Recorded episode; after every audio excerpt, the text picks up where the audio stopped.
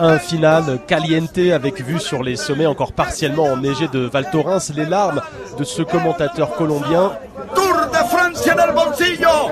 Egan, te amo. Des drapeaux, des chants, ce tour était peut-être celui des Français, mais c'est bien.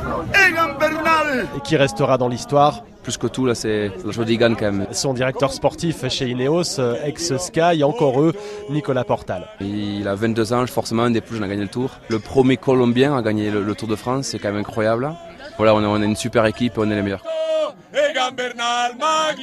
Septième victoire sur le tour en 8 ans pour l'équipe britannique qui se paye le luxe de placer le vainqueur sortant, Guerin Thomas, sur la deuxième marche d'un podium sans français.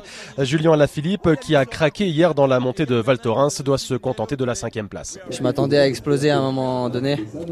C'est dans mon tempérament d'être comme ça, un peu, c'est un peu tout ou rien. Et si j'avais fini deuxième encore, euh, ou si, je faisais cinquantième, c'est la même chose pour moi je peux que être de, mon tour cette année. Un tour historique par son scénario, ses émotions, les 14 jours en jaune Philippe, la grêle et la boue qui stoppent une étape au pied de l'Iseran, en raccourcissent une autre, l'abandon de Thibaut Pinot, la défaillance dans le tour malais de Romain Bardet qui sera le seul Français à avoir droit au protocole ce soir avec son maillot à poids de meilleur grimpeur. On part avec des ambitions, mais euh, là, quand celle-ci s'effondre, il faut savoir vite rebondir. Je pense que c'était une belle école de la vie et je suis fier de ne pas avoir baissé les bras.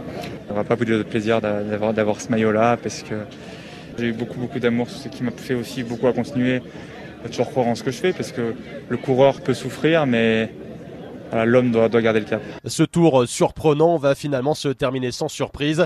Une coupe de champagne pour les Ineos et des sprinteurs affamés sur la route des Champs-Élysées.